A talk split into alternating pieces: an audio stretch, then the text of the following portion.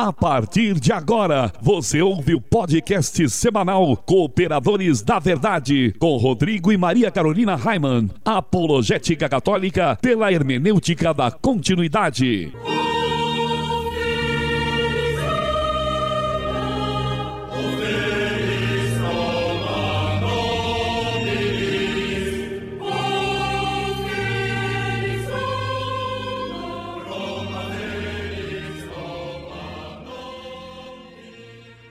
Olá, amigo ouvinte, paz e bem! Aqui quem vos fala é o professor Raiman e estamos começando mais um podcast semanal Cooperadores da Verdade, apologética católica pela hermenêutica da continuidade.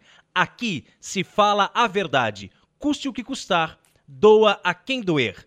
Lembrando que este programa é transmitido todas as quintas-feiras às 20 horas pela web rádio Navegantina, radionavegantina.com.br todas as sextas-feiras às 20 horas pela web rádio Cristo Jovem, cristojovem.caster.fm e todos os sábados às 10 horas da manhã pela web rádio Franciscanos, radiofranciscanos.com.br. E o cooperador de hoje, ou melhor, a cooperadora, que temos a graça de receber aqui nos estúdios Joseph Ratzinger, é a minha grande amiga e irmã de confraria, Andréia. Tudo bem, Andréia? Tudo bem, Rodrigo. E com você? Tudo bem, graças a Deus. Andréia, fala um pouquinho mais sobre você, casada, solteira, tem filhos, com que trabalho, que estuda, qual o seu apostolado na igreja, enfim, fica à vontade, querida. Tenho 44 anos, sou casada com Francisco há 25 anos, tenho dois filhos, o Gustavo e a Gabriele, trabalho como secretária em uma agência marítima e hoje eu faço um trabalho voluntário no Carmelo Santa Teresa em Cabeçudas como comentarista nas missas aos sábados. E além disso, também faço parte da Confraria do Carmo. Que bênção, hein? Vamos dar então os nossos irmãos que estão nos ouvindo para rezar junto conosco, para desde esse primeiro momento já ir colocando a sua vida, o seu dia a dia, as suas ocupações, o seu trabalho, as suas angústias e tristezas, mas também as suas alegrias e vitórias neste momento de oração. Estamos reunidos em nome do Pai, e do Filho, e do Espírito Santo. Amém. Amém. Que a graça e a paz de nosso Senhor Jesus Cristo, o amor do Pai e a força do Espírito Santo estejam sempre conosco. Bendito, Bendito seja Deus que nos reuniu no amor de Cristo. Pai, nosso que, que estais nos céus, santificado seja o vosso nome. Venha a nós o vosso reino. Seja feita a vossa vontade, assim, assim na terra como no céu. O pão nosso de cada dia nos dai hoje. Perdoai-nos as nossas ofensas, assim, assim como nós perdoamos a quem nos tem ofendido. E não nos deixeis cair em tentação, mas livrai-nos do mal. Amém. Ave Maria, cheia de graça, o Senhor é convosco. Bendita sois vós entre as mulheres, e bendito é o fruto do vosso ventre, Jesus. Santa Maria, Mãe de Deus, rogai por nós, pecadores, agora e na hora de nossa morte. Amém. Glória ao Pai, ao Filho e ao Espírito Santo, como era no princípio, agora e sempre, e por todos os séculos dos séculos. Amém. Amém. Senhor, fazei de mim um instrumento de vossa paz. Onde houver ódio, que eu leve o amor. Onde houver ofensa, que eu leve o perdão. Onde houver discórdia, que eu leve a união. Onde houver dúvida, que eu leve a fé. Onde houver erro, que eu leve a verdade. Onde houver desespero, que eu leve a esperança. Onde houver tristeza, que eu leve a alegria. Onde houver trevas, que eu leve a luz. Ó Mestre, fazei que eu procure mais. Consolado. Compreender que ser compreendido. Amar que ser amado. Pois é dando que se recebe. Perdoando que se é perdoado. E é morrendo que se vive para a vida eterna.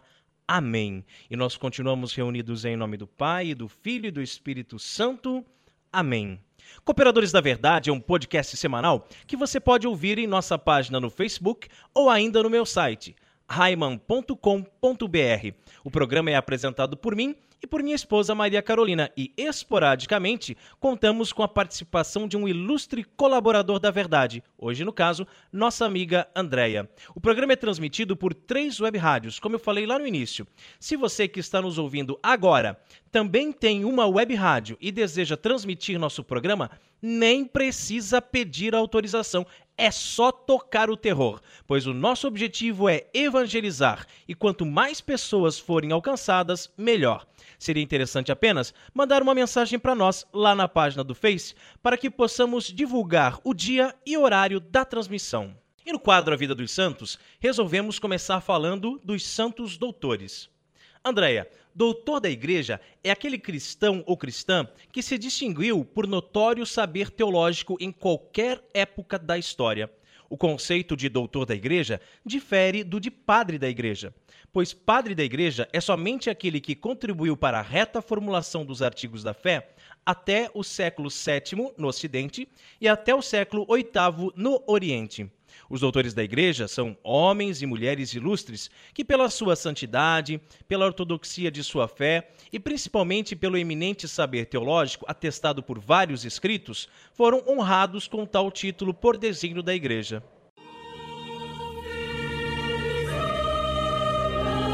A vida dos santos.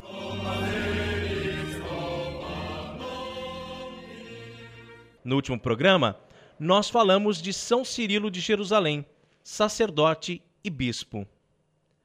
Andréia, quem foi o santo escolhido para o programa de hoje? Santo Ambrósio, bispo e doutor da igreja. Muito bem. Então conta para o povo um pouquinho sobre a vida de Santo Ambrósio. De nobre e distinta família romana, nasceu provavelmente em 339 em Tréveros, onde seu pai o cargo de prefeito das Gálias. A mãe ficou viúva muito cedo e voltou a Roma com três filhos: Marcelina, que se consagrou a Deus e tomou o véu das virgens. Sátiro, que morreu em 378, depois de exercer altos cargos do Estado, e Ambrósio, o último, que seguiu a carreira diplomática tradicional na família. Ambrósio, desde cedo, aprendeu a alimentar as virtudes cívicas e morais ao ponto de ter sido governador da Emília, do Lácio e de Milão, antes de ser bispo. Estudou direito antes de estudar teologia.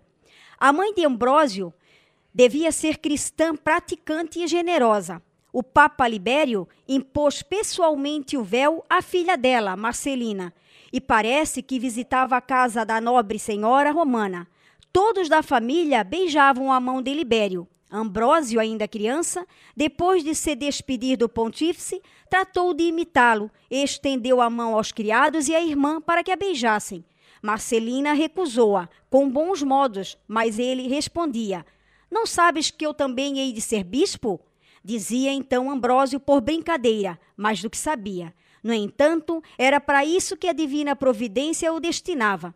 Ambrósio era governador de Milão, com a morte do bispo de Milão, chamado Ariano, Ambrósio foi para a eleição do novo bispo, a fim de evitar grandes conflitos. Em meio à confusão, de repente uma criança grita: Ambrósio, bispo! O clero e o povo aderiu e todos aclamaram: Queremos Ambrósio, bispo! O povo teve que teimar durante uma semana, até que, vendo nisto a voz de Deus, Ambrósio, que ocupava alto cargo no Império Romano, somente era catecúmeno, cedeu à vontade do Senhor. O primeiro concílio de Nicéia tinha proibido que subisse ao episcopado qualquer neófito, mas o Papa e o imperador aprovaram a eleição. Depois de batizado, foi ordenado sacerdote e logo em seguida bispo de Milão. Tudo isso no ano de 374 providencialmente usou as qualidades de organizador e administrador para o bem da igreja, podendo assim atuar no campo pastoral, político, doutrinal, litúrgico, ao ponto de merecer o título de grande doutor e padre do cristianismo no Ocidente. Sua figura política ficou marcante, principalmente quando aplicou ao imperador uma dura penitência pública, comum, pois teria Teodósio consentido uma invasão à cidade de Tessalônica, que resultou na morte de muitos. A imperatriz Justina, que desejou restaurar a estátua da deusa Vitória, opôs-se valentemente enquanto viveu. Santo Ambrósio, como um homem de Deus, partilhou sua riqueza material e espiritual com o povo. Jejuava sempre. pai carinhoso e tão grande orador que teve papel importante na conversão de Santo Agostinho. Deixou muitos escritos e morreu com 60 anos no ano de 397, após 23 anos de serviço ao seu amado Cristo, com estas palavras: Não vivi de tal modo que tenha vergonha de continuar vivendo, mas não tenho medo de morrer, porque temos um Senhor que é bom. Santo Ambrósio, rogai, rogai por, por nós. nós. E olha só que maravilha, né, Andréia? Ambrósio nem batizado não era, e ele foi escolhido pelo próprio Deus, através da voz daquela criança, para ser bispo. Quantas vezes os batizadas, que já temos até uma longa caminhada dentro da igreja, quando somos convidados a assumir a direção de uma pastoral, né, de um movimento, nós nos recusamos. Ah, eu não tenho tempo, eu não posso, eu não quero. Acontece que quando Deus quer, não tem quem não queira. Jesus é a palavra de Deus. Ele é o Verbo encarnado. A Bíblia contém a palavra escrita de Deus, mas a palavra de fato é Jesus, o Verbo de Deus que veio armar sua tenda entre nós. E nesse quadro, iremos sempre meditar sobre uma passagem bíblica que pode ser tanto do Antigo como do Novo Testamento. A palavra escrita de Deus.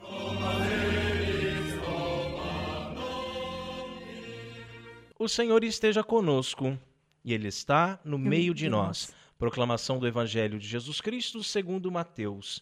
Glória a vós, Senhor. Naquele tempo, disse Jesus aos seus discípulos: Nem todo aquele que me diz Senhor, Senhor entrará no reino dos céus, mas o que põe em prática a vontade do meu Pai que está nos céus.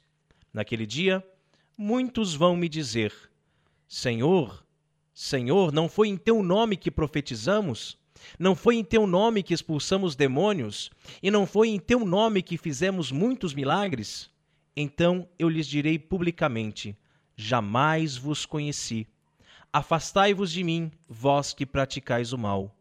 Portanto, quem ouve estas minhas palavras e as põe em prática é como um homem prudente que construiu sua casa sobre a rocha. Caiu a chuva, Vieram as enchentes, os ventos deram contra a casa, mas a casa não caiu, porque estava construída sobre a rocha. Por outro lado, estas minhas palavras e não as põe em prática, é como um homem sem juízo, que construiu sua casa sobre a areia. Caiu a chuva, vieram as enchentes, os ventos sopraram e deram contra a casa, e a casa caiu, e a sua ruína foi completa. Quando Jesus acabou de dizer estas palavras, as multidões ficaram admiradas com seu ensinamento. De fato, ele as ensinava como quem tem autoridade e não como os mestres da lei. Palavra da salvação. Glória, Glória a, vós, Senhor. Senhor. No evangelho que o programa hoje nos propõe, Jesus explica aos discípulos a necessidade de fazer o bem com reta intenção. Ainda que profetizar e expulsar demônios sejam atos bons em si mesmos, que valor terão eles se não forem motivados pela verdadeira caridade cristã? Nem todo aquele que me diz Senhor, Senhor entrará no reino dos céus, explica Jesus. Mas o que põe em prática a vontade de meu Pai? Ou seja, todo aquele que faz o que é reto e justo, com o propósito único de servir e agradar a Deus. Todo aquele que faz o que é reto e justo. Nós temos que ter uma conversão de pessoa, nós temos que mudar de vida, nós temos que viver no caminho reto, no caminho, no caminho da justiça do Senhor. De nada adianta ir à igreja todo dia e ficar lá gritando: Senhor, Senhor, Senhor, eu te amo, eu te adoro. Se chega em casa, bebe, bate na mulher, bate nos filhos, né? tem uma, uma vida que não é uma vida reta, não é uma vida justa. A gente percebe muito, Andréia, essas novas igrejinhas que vão surgindo por aí. E mais importante de tudo é que o fiel contribua com o dízimo. Então, os pastores já não cobram mais uma vida reta, uma vida justa, não cobram mais uma conversão, não cobram mais que as pessoas vivam no segmento de Cristo. Cobra apenas o dízimo. O que você faz lá na sua vida, se você é bom, se você não é bom, não importa. Mas você está vindo aqui, está pagando o dízimo, tá bom. Né? Então não adianta nada. Jesus vai dizer: Não vos conheço.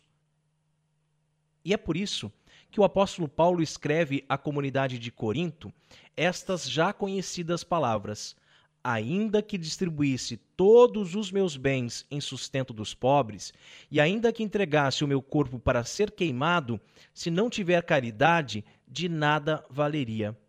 Quantas boas obras são todos os dias desperdiçadas por quem as faz por razões erradas, interesses, vaidade, orgulho. E outro dia, né, André, nós comentávamos justamente sobre isso. As pessoas que fazem caridade e clicam, né, e colocam nas redes sociais, colocam no Facebook, que é só para se aparecer, não é mesmo? Sim. Só para se aparecer. Então, quer dizer, é por vaidade, é por orgulho, é por interesses. Daqui a pouco ó, começa a campanha aí da politicagem, os vereadores, né, todos os candidatos, candidatos a prefeito, vai ver quanta caridade, entre aspas, eles vão fazer. Mas isso não é caridade, isso não é uma coisa que vem do coração, uma coisa sincera, é só por interesses, né? Nem os mais heróicos sacrifícios têm valor aos olhos do céu, se não forem animados por aquele amor sobrenatural à divina bondade do Senhor. Se não tiver caridade, sou como o bronze que soa ou como o símbolo que retine. Exatamente. E olha só, uh, tem muita gente que se diz católico, mas que ao mesmo tempo que vai à missa também frequenta o espírito. E uh, os documentos da igreja são bem claros, Andréia, que o espiritismo e o catolicismo são duas coisas que não se misturam. É como água e óleo, são duas doutrinas totalmente diferentes porque eles acreditam na reencarnação, uma série de coisas. Não acreditam que Jesus é Deus, né? Mas se nós formos conversar com o espírita, nós vamos perceber o quanto de caridade, vou colocar aspas aqui de novo, que eles fazem. Quanto que eles ajudam as pessoas pobres, as pessoas carentes, e tem creches, tem orfanatos, tem coisas mas será que essa caridade vem lá do caritas, né? Do amor, Deus caritas est, Deus é amor? Porque ou será que é somente para se promover, somente para aparecer? A gente tem que sempre tomar muito cuidado com isso. Pensamos, pois, ao Espírito Santo, que derrame em nossos corações este amor que só ele nos pode dar. E clamemos hoje continuamente ao Pai, como São José Maria Escrivá. Dá-me, Senhor, o amor com que queres que eu te ame. E essa belíssima reflexão sobre esta passagem do Evangelho pode ser encontrada no site do Padre Paulo Ricardo, o grande opressor da internet. E nós somos os cooperadores da verdade, e na abertura do nosso programa fala em hermenêutica da continuidade. Palavrinha difícil, né? Mas o que vem a ser isso? O Concílio Vaticano II é apenas o 21º concílio ecumênico da Igreja Católica, mas há um grupo, infelizmente, considerado de pessoas que acredita que os outros concílios, os outros 20 concílios que vieram antes, perderam o valor depois do Vaticano II, como se ele inaugurasse uma nova era dentro da Igreja. E nós, seguindo o apelo do Papa Emérito Bento XVI, queremos fazer com que as pessoas entendam que nada mudou com o Concílio Vaticano II, pois a Igreja é a mesma de dois mil anos. Por procurarmos atender este apelo de Bento XVI, é que nós nos chamamos cooperadores da verdade, que é o lema da ordenação episcopal de Joseph Ratzinger. E no seu brasão, entre outros símbolos, tem uma concha. Quem já visitou a nossa página no Facebook também viu que a logo do nosso programa tem a mesma concha. A concha, também conhecida como vieira, tem três significados. O primeiro, de cunho teológico, recorda a passagem de Santo Agostinho, que encontrando um jovem na praia, que com uma concha procurava pôr toda a água do mar num buraco cavado na areia. O segundo significado da vieira é o do peregrino, simbolismo que Bento XVI quer manter vivo, no segmento das pegadas de Papa João Paulo II, grande peregrino em todas as partes do mundo. E por último, a vieira também é o símbolo presente no brasão do antigo mosteiro beneditino de Schotten, perto de Ratisbona, na Baviera, ao qual o Papa se sente espiritualmente muito ligado. A vieira, por ser de outro, simboliza nobreza, autoridade, premência, generosidade, ardor e descortínio. Andréia, e qual é o conselho de Padre Pio para nós no programa de hoje? Sejam como pequenas abelhas espirituais, que levam para sua colmeia apenas mel e cera, que por meio de sua conversa, sua casa seja repleta de docilidade, paz, concórdia, humildade e piedade. Orando com Padre Pio.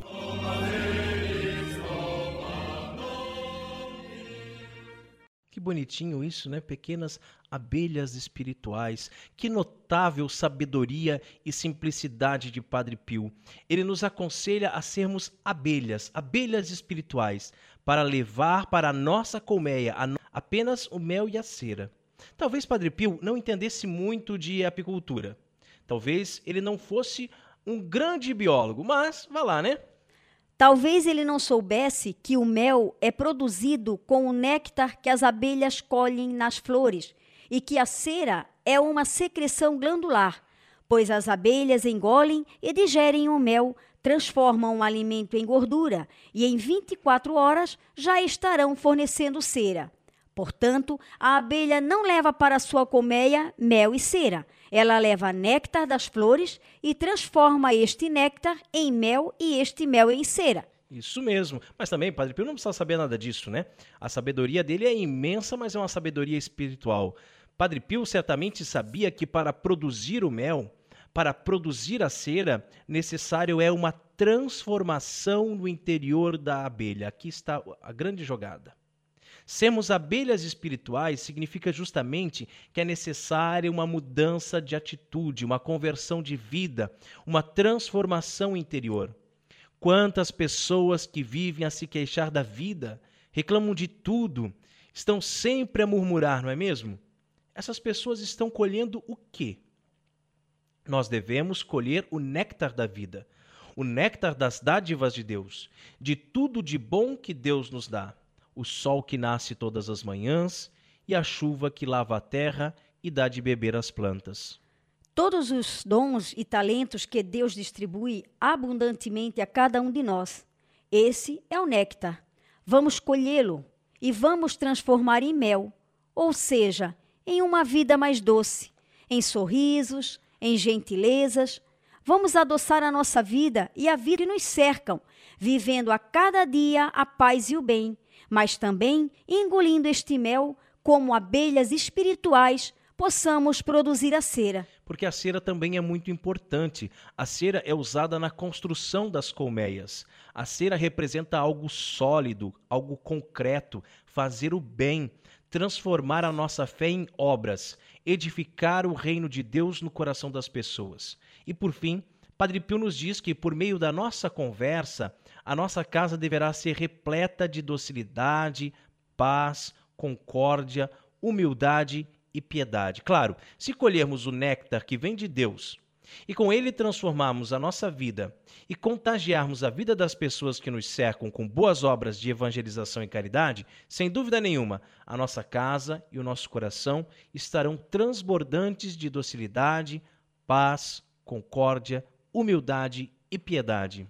Portanto, amigo ouvinte, não se esqueça: abelhas espirituais que produzem mel, que produzem cera, que transformam a vida em algo doce e que realizam obras concretas do amor de Deus.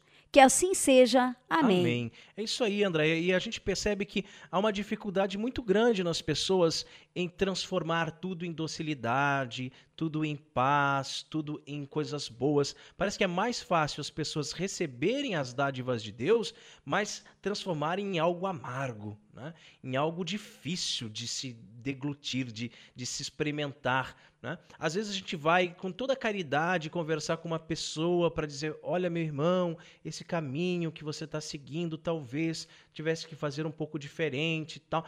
É, é um conselho que você dá assim como um néctar, né? Que é para néctar e transformar num mel. Mas ela pega aquele néctar e transforma num fel, né? E fica brava e te xinga e se exalta, né? Porque não se meta na minha vida. Né? Não é questão de se meter na vida do outro. É questão que quando você ama, você quer o bem da pessoa. Quando você ama, você quer levar o melhor para a pessoa. Então, quando você percebe que aquela pessoa amada, ela está se desviando dos caminhos de Deus, você quer colocá-la de volta no caminho. Você não quer deixar ela se, ela se desviar, você não quer deixar ela sair do trilho. Então, você vai lá néctar. Que bom se a pessoa pegar aquele néctar e transformar no mel. Mas, infelizmente, muitas vezes não é assim, né? E este programa tem o apoio da revenda Italínia de Itajaí. A Italínia é a maior rede de imóveis planejados do Brasil. Procure nossa loja e faça seu projeto com orçamento sem custo e sem compromisso. É isso mesmo. Faça o projeto de seus móveis sem custo. A Italínia está localizada na Rua Brusque, número 987, em Itajaí. Agende um horário, venha tomar um delicioso cappuccino conosco e confira a diferença do excelente atendimento que só a Italínia tem para você. Só a Italínia oferece suporte total e garantia de 5 anos. Realize seu sonho de ter móveis planejados que se adaptem perfeitamente à sua casa ou apartamento. Então você já sabe, móveis planejados é com a maior rede do Brasil. Italínia de Itajaí. Rua Brusque 987. Telefone 3348 9047. 3348 9047. E se você também gostaria de anunciar a sua empresa no programa Cooperadores da Verdade, entre em contato conosco através da nossa página no Facebook e ajude-nos a evangelizar. André, agora nós chegamos a um quadro que eu gosto muito aqui no Cooperadores da Verdade, eu acho que você também vai gostar, porque eu sei que você também é fanzaça de São Francisco, né? Que é quando nós meditamos um pouquinho sobre a vida de Francisco. É tirado lá das fontes franciscanas, né? E aí nós tentamos trazer para o nosso dia a dia, para a nossa vida, os exemplos da vida desse santo, né? que nós podemos colocar em prática.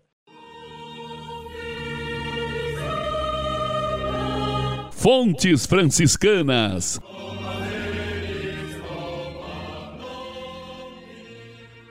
Hoje em dia, as pessoas parecem ter perdido a fé em Deus. Estão se tornando deístas, ou seja, acreditam que Deus existe, que ele criou todas as coisas, mas não acreditam que ele pode interferir em nossas vidas. Colocam tudo na conta do livre-arbítrio e na lei da ação e reação, e se esquecem de que se rezarmos com fé, maravilhas podem acontecer e vão. Se pedimos a Deus na certeza de que seremos atendidos, até mesmo a água poderá jorrar da rocha. E certa vez, Andréia, São Francisco de Assis mesmo estando um bocado enfraquecido, quis ir a um eremitério, que possivelmente ficava bem longe dali, para se entregar mais livremente à contemplação. Eu, sinceramente, me sinto envergonhado como franciscano. Porque na correria do dia a dia acabamos não encontrando tempo suficiente para rezar. Rezamos a liturgia das horas, o terço, as orações do devocionário franciscano, do nosso livrinho da Confraria do Carmo, mas sempre em meio às agitações do dia a dia. É muito comum também nos distrairmos no meio da oração. Aí toca um celular, e vem o filho falar alguma coisa. Né? É muito raro conseguir tirar um tempo, parar tudo e mergulhar na contemplação. E aí temos a impressão de que não estamos devidamente compenetrados, que estamos rezando de forma distraída e automática, sem o coração. Às vezes, até na missa, em alguns momentos, vem em nossa cabeça preocupações, issos, prazos, coisas que temos que fazer e que não estamos conseguindo. Mas quem sabe essas coisas todas que nos afligem também não afligiu o Santo de Deus no século XIII, não é mesmo? Quem sabe as responsabilidades dentro do mosteiro e todas aquelas pessoas querendo estar com ele o tempo todo não o obrigavam a buscar uma solução? É isso mesmo. E aí talvez por isso que a solução fosse buscar lugares ermos, buscar a solidão. Para nós seculares, que temos emprego, casa, família, amigos e diversos compromissos na igreja, talvez seja mais difícil largar tudo e ir para um eremitério, né? subir a montanha para maior contemplação. Por isso considero tão importantes os retiros de oração. Retirarmos-nos, nos afastarmos de tudo para ficar mais perto de Deus. Três dias, dois dias pode ser suficiente. E Frei Francisco procurava fazer isso, mesmo estando muito doente. Às vezes nos deixamos abater por qualquer dorzinha de cabeça por qualquer mal-estar, qualquer gripezinha e já estamos faltando a missa. Se ameaça chover, já temos uma desculpa para não ir no grupo de oração e assim por diante. Nosso seráfico pai costumava fazer longas caminhadas e nós reclamamos que não temos carro para ir. Ou se é um encontro em outro estado, só vamos se for de avião, pois de ônibus é muito cansativo. Desta vez, por se encontrar muito fraquinho, o poverelo resolveu ir de jumento e o dono do jumento o acompanhou. Era tempo de calor e o camponês, cansado daquela longa e dura caminhada, começou a desfalecer de cedo antes de chegarem. O pobrezinho de Assis era acostumado com longos jejuns, acostumado a ficar, mesmo doente, vários dias sem comer nem beber nada. Mas o pobre camponês que lhe havia emprestado o jumento, não. A questão é que no lugar onde eles estavam não havia água. O camponês iria morrer de sede. Não havia o que fazer a não ser orar. Francisco estava acostumado já a passar longos dias sem comer e sem beber nada, mas o camponês não estava. Né? Então, Francisco vai dobrar os seus joelhos e vai orar, e orar muito, até ser atendido. Disse então ao, ao camponês: Vai depressa, que ali mesmo encontrarás água para beber, produzida nesse instante pela misericórdia de Cristo. E não é que tinha água mesmo? Não foi sorte. Eles não descobriram uma fonte de água, nada disso. Ali nunca houve água, mas Deus atendeu ao pedido de São Francisco, fazendo jorrar água da rocha, como fez com Moisés. Mas essas coisas só acontecem com quem tem fé. E como anda a nossa fé? Sigamos os exemplos de São Francisco e Deus tudo providenciará. E como nós sabemos disso, né, André? Como nós confiamos na providência divina, como nós temos a certeza de que nós não somos merecedores, mas que Deus não nos deixa faltar nada. E que às vezes nós temos um desejo até meio bobo, assim, um pensamento que vem na nossa cabeça e quando vê Deus vai lá e Deus vai lá e nos contempla com aquela coisa boba que nós estávamos pensando. É um agrado do Pai quantos agrados do Pai nós recebemos diariamente, quanta água da rocha Deus faz jorrar na nossa vida todos os dias, e mesmo nós não sendo merecedores dessas graças. Né? E chegamos ao quadro mais gostoso aqui do programa Cooperadores da Verdade. Catolicismo e cerveja.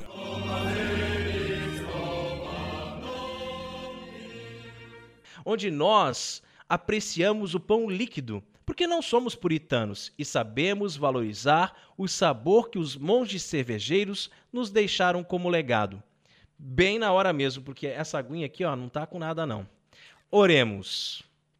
Abençoai, Senhor, esta criatura cerveja, que da riqueza do grão vos dignastes produzir, para que seja remédio salutar ao gênero humano Concedei ainda pela invocação do vosso santo nome, que quem quer que dela beba receba de vós a saúde do corpo e a tutela da alma. Por Cristo nosso Senhor. Amém. E a cerveja de hoje é uma Opa Bierweizen.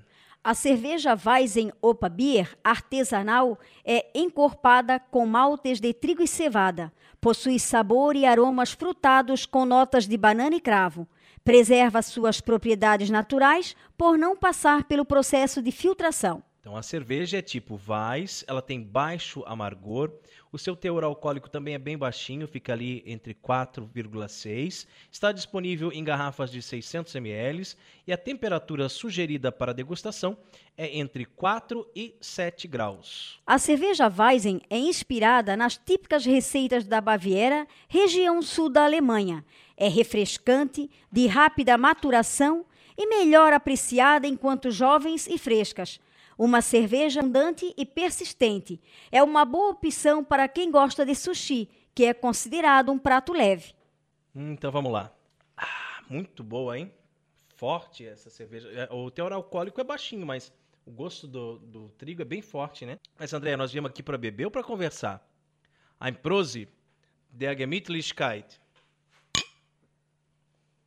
E se você produz cervejas artesanais e gostaria de ter a sua cerveja degustada aqui no programa Cooperadores da Verdade, entre em contato conosco pela nossa página no Facebook. E agora nós chegamos no quadro mais polêmico do programa.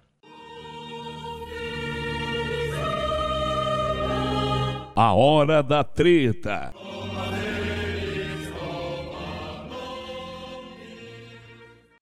Papa manda uma bomba. A maioria dos casamentos católicos é nula. No dia 16 de junho deste de 2016, o Papa Francisco disse em seu discurso na abertura do Congresso Eclesial de Roma: Estamos também vivendo em uma cultura do provisório. E por isso, a grande maioria dos nossos matrimônios sacramentais são nulos, porque eles dizem sim por toda a vida, mas não sabem o que dizem, porque têm uma outra cultura. Eles dizem e têm boa vontade, mas não possuem a consciência. Pois é, Andréia. O Papa diz que estamos vivendo uma cultura do provisório. Eu diria até a cultura do descartável onde as coisas não duram mais como duravam antigamente. É, eu não sei se você lembra, mas a gente tem quase a mesma idade, né?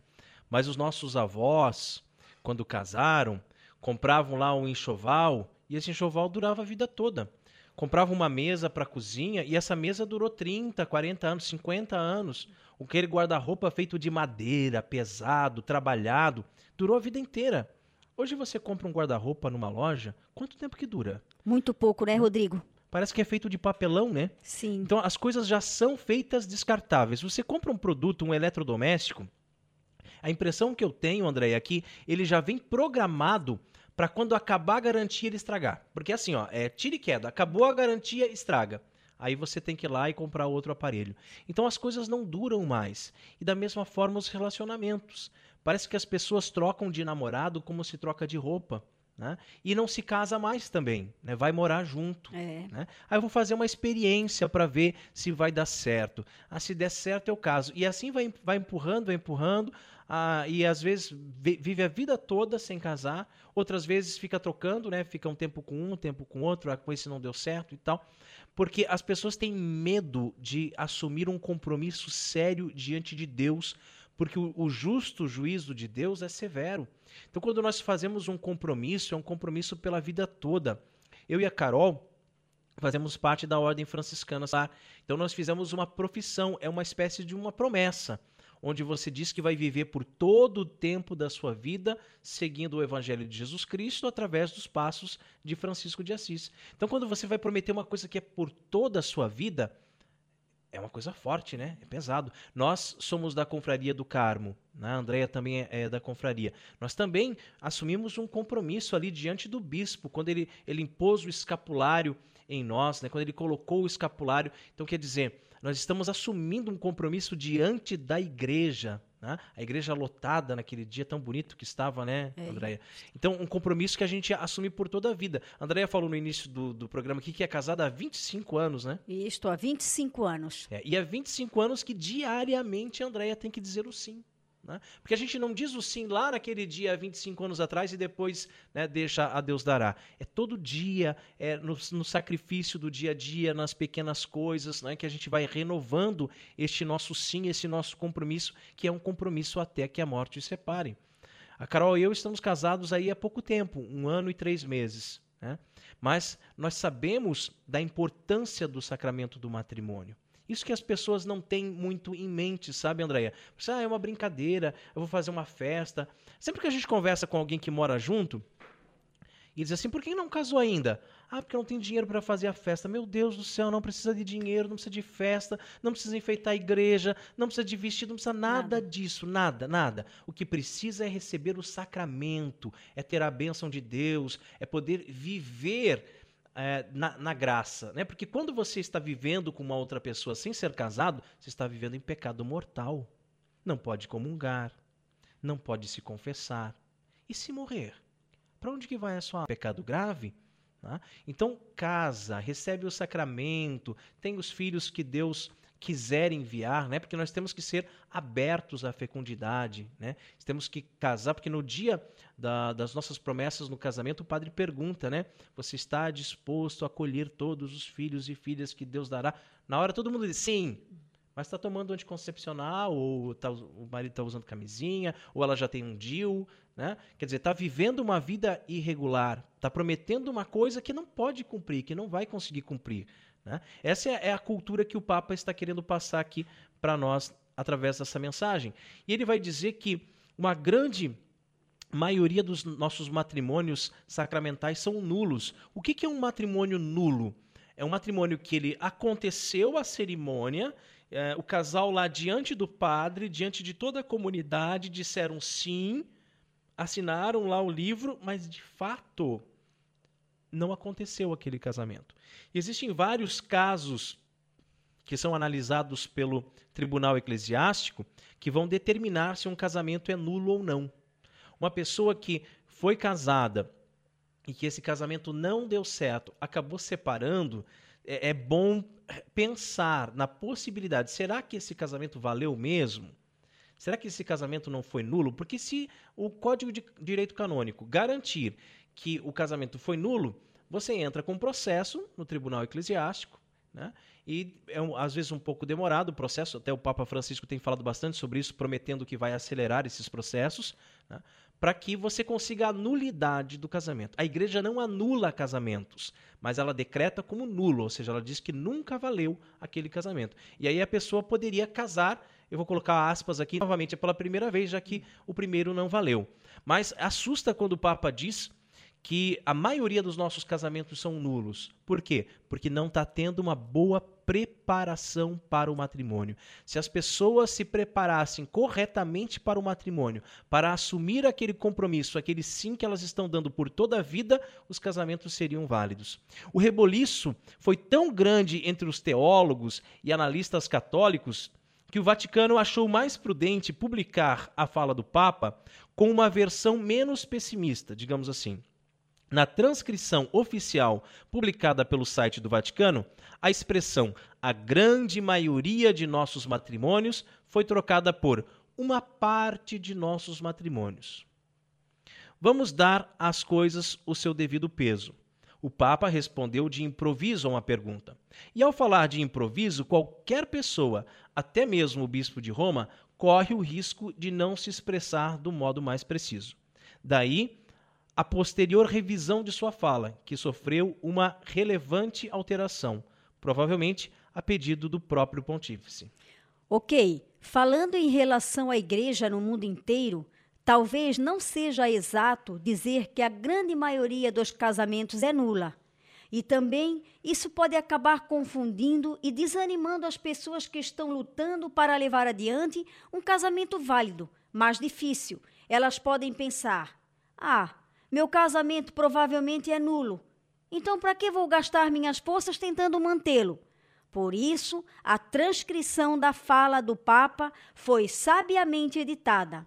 Mas é inegável que esta impressão, não um dado matemático, mas uma impressão de que a grande maioria dos casamentais é nula, está gravada na mente do Papa. E se está gravada na mente do Papa, certamente vai acabar ficando gravada na nossa mente também, né? Porque quando o Papa fala uma coisa assim, de um peso tão forte, isso mexe com a gente e até abala algumas estruturas, né?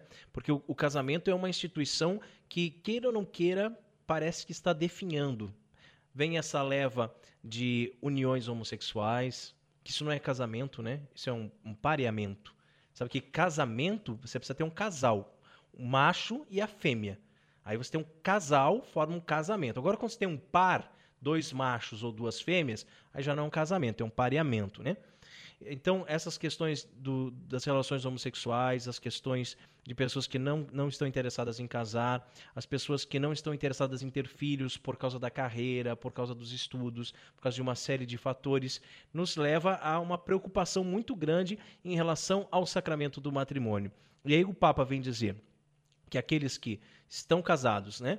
Que tem uma grande parte, ou a maioria, como ele se expressou na entrevista, é nula, preocupa mesmo, porque a gente é, quer preservar o nosso casamento, né? A todo custo. É uma promessa que a gente fez, é para a vida toda, então a gente se sacrifica, a gente dá a vida. Eu, eu sempre costumo dizer assim que a função do pai de família, que é a minha função, Andréia, tem que ser espelhada em São José. São José que acolheu a Virgem Maria, né? Casou-se com ela, foi pai adotivo de Jesus e trabalhava um trabalho braçal de carpinteiro. Ele deu a sua vida, ele se entregou, ele se consumiu, ele fez tudo o que ele podia, todas as suas forças, todas as suas energias por aquele filho e por aquela esposa. Então nós devemos nos consumir dentro do casamento, nós devemos dar toda a nossa vida, porque tem muita gente, Andréia, que diz assim: ah, eu vou casar para ser feliz. Não vai casar para ser feliz.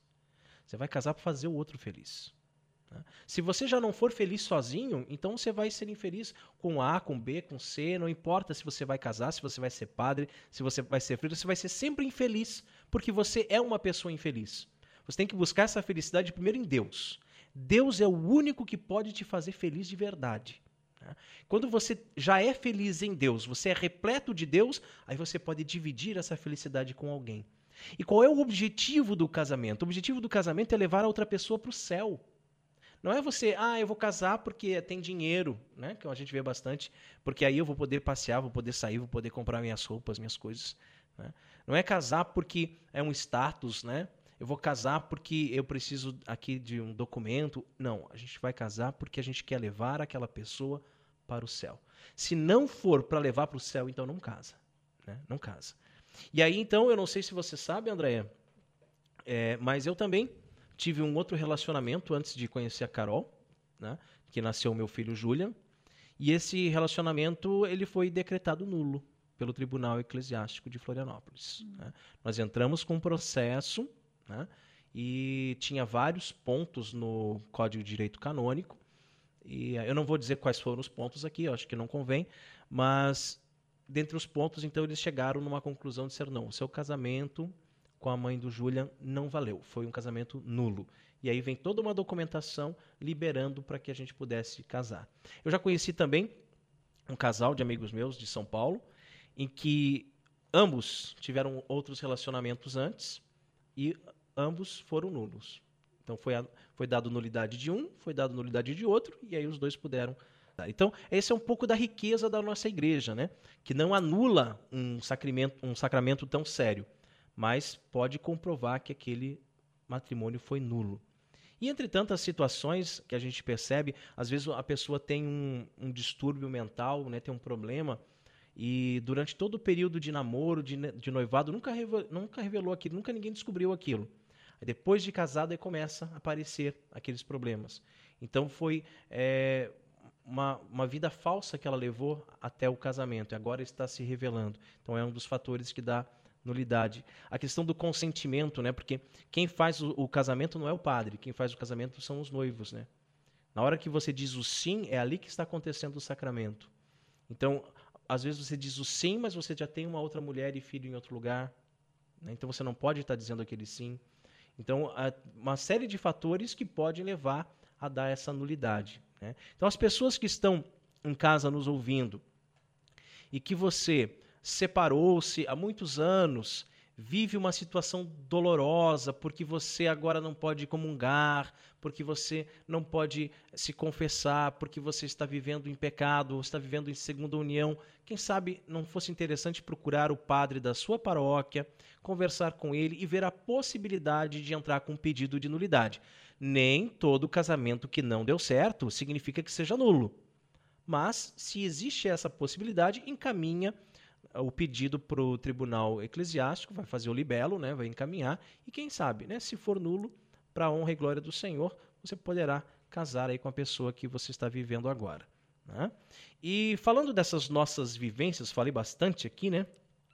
O que vemos ao nosso redor, acaso está muito distante da bombástica do Papa? Quantos de nossos amigos e parentes que casam na igreja estão minimamente conscientes dos elementos essenciais de um matrimônio católico, como, deve, como o dever de estar abertos à vinda dos filhos e a intenção de educá-los na fé católica, por exemplo. Quantos estão muito mais preocupados com os detalhes mundanos do evento, da celebração ali, da, da, do enfeite da igreja, da recepção, da, da comida que vai ser servida, da lembrancinha, do convite, né, do que com a sua dimensão sacramental.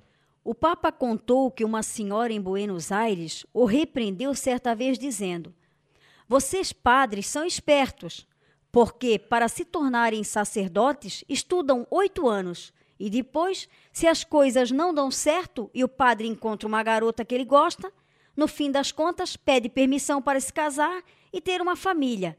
E nós, leigos, nós que devemos fazer o sacramento indissolúvel para toda a vida e participamos de apenas quatro reuniões, e isso por toda a minha vida, quatro reuniões ou até menos, e não é raro que tais reuniões sejam conduzidas por gente despreparada que prega o contrário do que ensina a doutrina da igreja. Quatro reuniões só se for lá em Buenos Aires, né, André? Porque aqui é uma tarde só e olhe E lá. olhe lá. né? E ainda as pessoas reclamam, reclamam de ter que participar. Nós aqui chamamos de encontro de noivos, né? Essa tarde. E aí um movimento, uma pastoral da igreja fica responsável por dar esse encontro. Eu participei recentemente, então eu posso falar bem claramente sobre isso. É muito raso.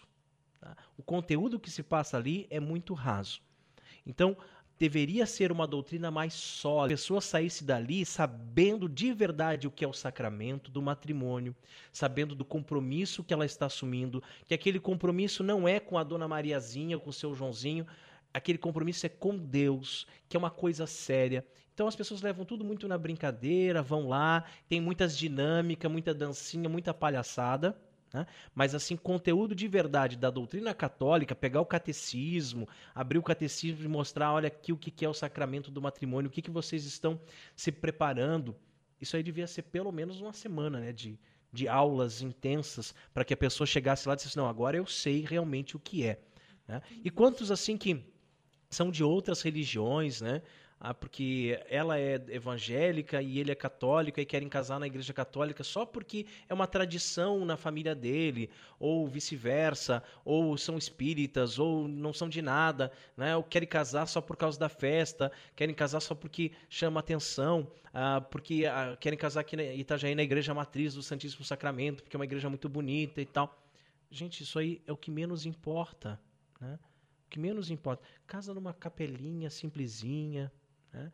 Não precisa convidar muita gente. O que importa é a presença de Deus, é o sacramento, né, André? Exatamente. E depois, com toda essa, essa festividade, perde a essência né, do verdadeiro valor que tem o sacramento do matrimônio, né? O que é realmente, né?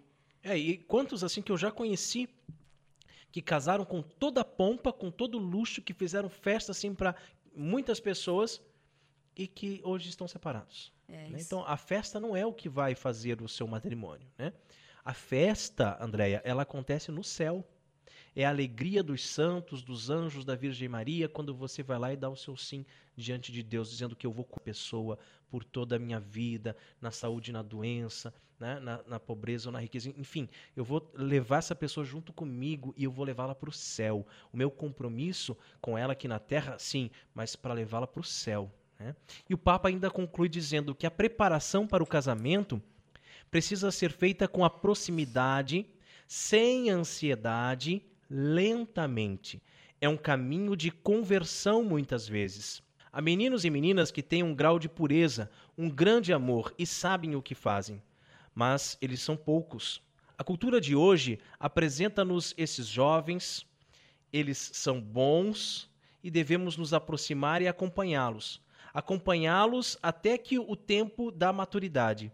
E então que eles recebam o sacramento, mas alegres. Alegres. É preciso muita paciência, muita paciência. É a mesma paciência que possui a pastoral das vocações. Ou seja, se você quer ser padre, se você quer ser freira, você vai ter que ser acompanhado. Se você realmente tem vocação, antes do menino entrar no seminário, que depois do seminário vai ser mais oito anos, mas antes de ele entrar, ele vai ser acompanhado por vários anos para ver se ele tem realmente vocação. E o sacramento do matrimônio é uma belíssima vocação. Por que, que a igreja não nos acompanha para saber se nós temos vocação para o matrimônio? Quanta gente que é casada e fica pulando a cerca por aí, fica traindo, porque não tem verdadeira vocação matrimonial. Essas palavras são mais do que bem-vindas. Que elas possam sacudir todos os envolvidos com a pastoral do casamento, para que não mais permitam que os nossos templos sejam palco para a simulação de uniões sabidamente inválidas. E nós queremos parabenizar o site O Catequista por mais essa belíssima reflexão. Obrigado pelo importante papel que vocês vêm desenvolvendo na internet. E agora, Andréia tem um convite especial para você que mora aqui em Itajaí e região. Quero convidar a todos a participarem das Santas Missas no Carmelo de Itajaí. O Carmelo Santa Teresa fica na rua Benjamin Constante, 425, bairro Cabeçudas. segunda a sexta-feira, às 5 da tarde, sábado, às 5 e meia da tarde, domingo, às 8 e meia da manhã. E sempre no terceiro domingo do mês, logo após a Santa Missa, acontece a reunião da Confraria do Carmo. Convidamos os adultos, homens e mulheres, para participar da Confraria de Nossa Senhora do Carmo, ligada ao Carmelo Santa Teresa, que tem como finalidade salvação e santificação das pessoas pertencentes a esta, como também a evangelização dos lares cristãos, promovendo a vivência dos ensinamentos de Jesus Cristo de acordo com a fé católica.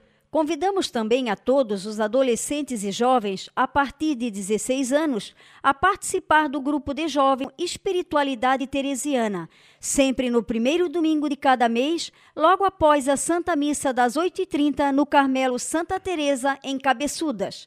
Quando o coração reza, Deus sempre responde: Salve, Salve Maria. Maria! E rezemos a Virgem que nos proteja, nos guie e cuide do nosso apostolado.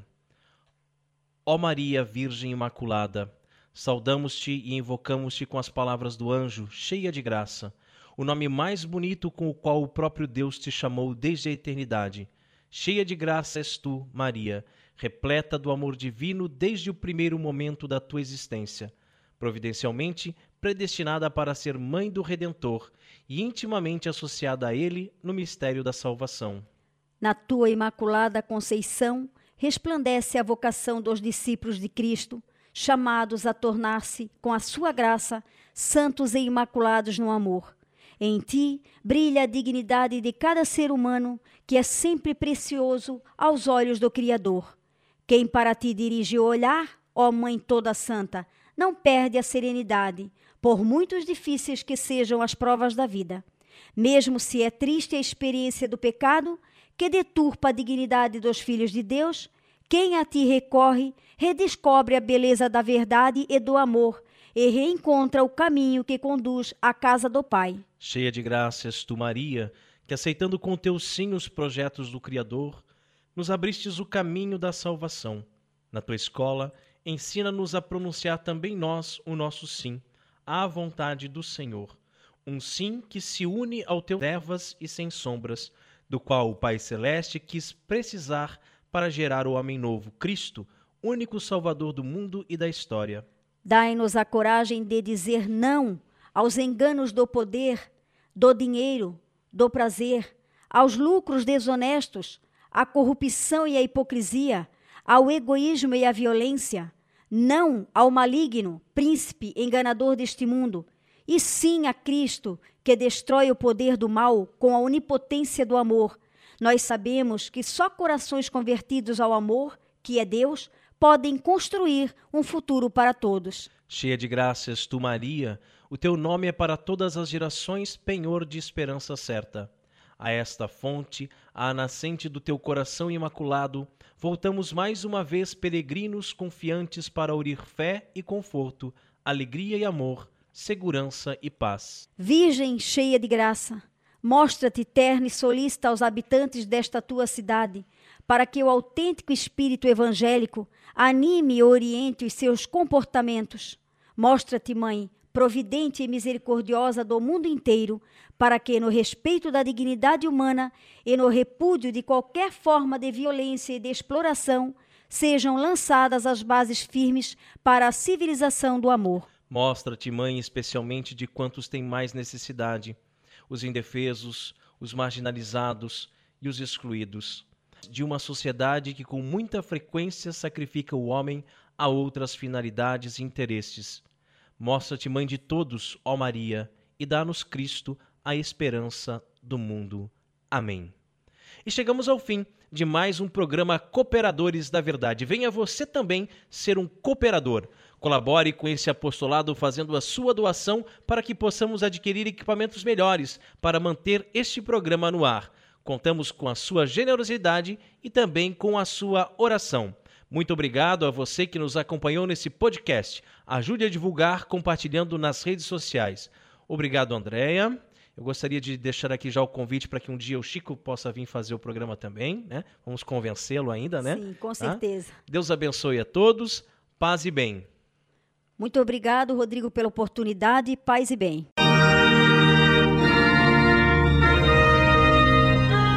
Você ouviu Cooperadores da Verdade com Rodrigo e Maria Carolina Raimann. Apologética Católica pela hermenêutica da continuidade.